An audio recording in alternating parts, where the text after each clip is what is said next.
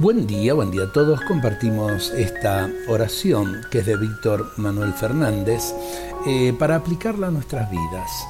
Espíritu Santo, fuerza de mi vida, hoy vuelvo a darte gracias.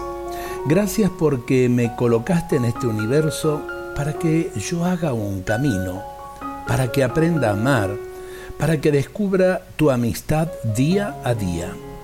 Gracias porque estás conmigo en todo lo que me pasa y me ayudas a aprender algo de cada cosa que me suceda.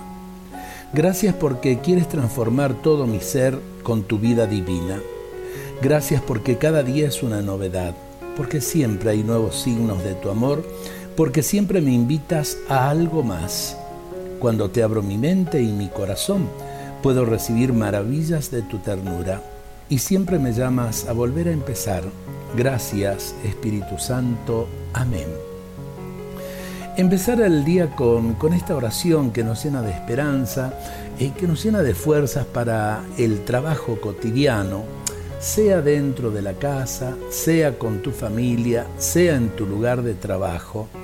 Eh, poder invocarlo al Espíritu Santo, fuerza de mi vida, que el trabajo de hoy sea fructífero, que mi trabajo sea servicio frente a los demás y por supuesto, crecer en la confianza en estos tiempos difíciles de pandemia y demás, eh, crecer en la confianza en Dios. Él es la vida, Él es la salud. El Señor de la vida, el Señor de la salud, nos bendiga a todos en este día y a cada una de nuestras familias.